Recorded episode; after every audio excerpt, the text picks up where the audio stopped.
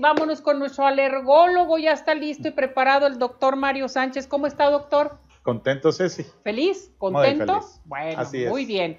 Vámonos con el tema hoy.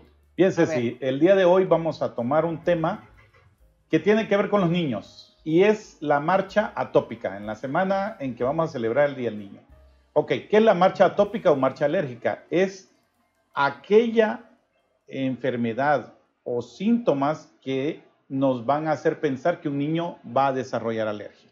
Por ejemplo, Ceci, en los niños es la inicial, la dermatitis atópica, que son esos niños que tienen reseca la piel, primero la tienen roja, luego la tienen reseca y posteriormente se da el ciclo de rascado, eh, eh, mejoran, rascado, y esa puede ser el indicativo que en el futuro va a desarrollar rinitis y esta rinitis puede escalar a llegar hasta asma.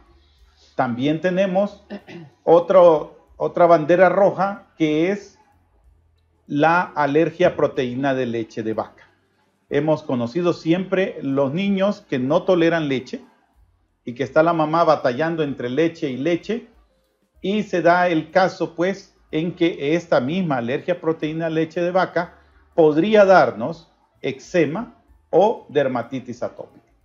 Como vemos en la pantalla, vamos a encontrar que las primeras manifestaciones van a ser de dermatitis atópica.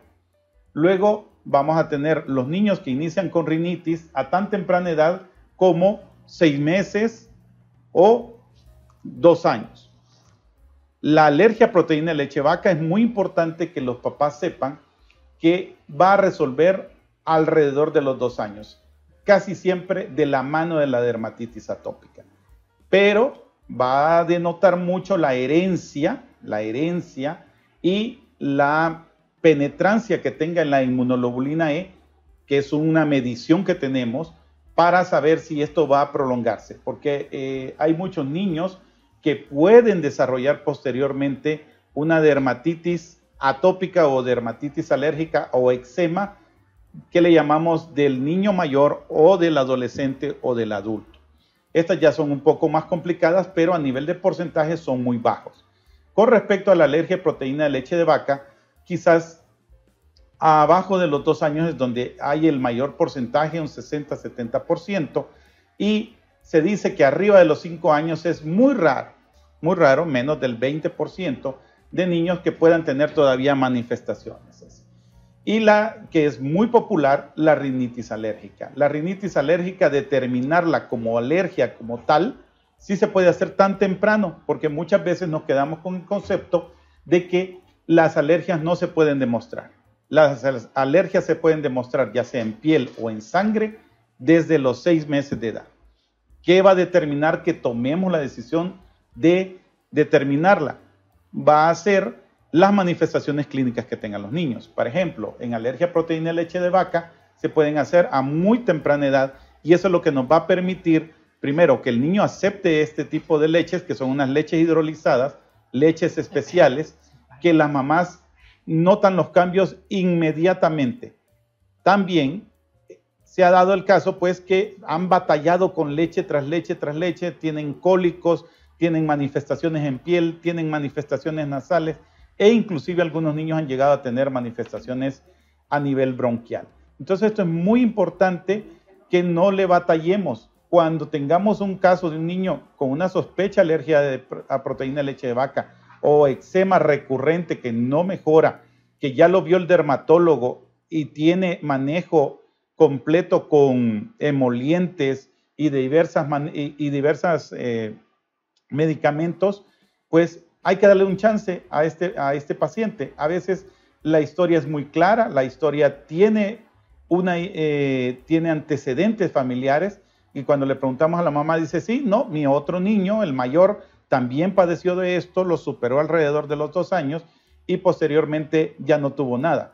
Pero usualmente ese sí, el segundo niño va a tener más manifestaciones. que el primero. Entonces ahí es donde hay que explorar y ofrecer esta alternativa, porque muchas veces pues lo que tenemos que hacer no es fácil, no es fácil cambiar una leche, son leches caras y nos obligan pues a darles de comer tempranamente a estos niños. Porque de ahí viene también la alergia alimentaria, que es en los primeros años de vida. Es, la marcha tópica realmente hay que ir, preguntar, tocar y ver. Porque eh, muchas veces eh, yo les ponía de ejemplo en algunas ciudades donde el clima es más extremo, por ejemplo en la sierra, vemos muchos niños con la carita así muy rojita, sus, sus chapeteaditos, les decimos. Pero cuando los tocamos está completamente acartonadito ya, con un eczema muy notable. Entonces son niños que además de eh, por la altura, hay que, hay que ocupar un bloqueador, hay que ocupar un emoliente para que eh, mejore. Entonces todos estos niños merecen definitivamente un abordaje. Pues esto se me hace muy importante lo que usted menciona, doctor, y sobre todo, no irnos con recomendaciones. Que, que fíjate que yo fui con el doctor y me dio estos medicamentos y no sé qué, dáselos a tu niño que le va a ir muy bien y todo. O sea, todo es personalizado. Depende de la edad de los niños, cómo están, cómo está su alergia, en fin, hay que tratarlos porque es muy molesto, doctor. Ceci, la tendencia actual le llamamos medicina de precisión.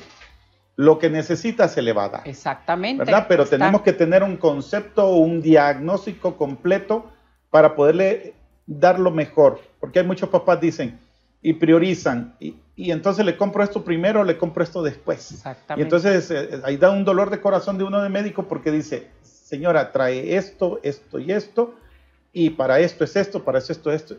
Y a veces lo priorizan y cuando llegan a consulta dicen, es que de esto mejoró y de esto falta.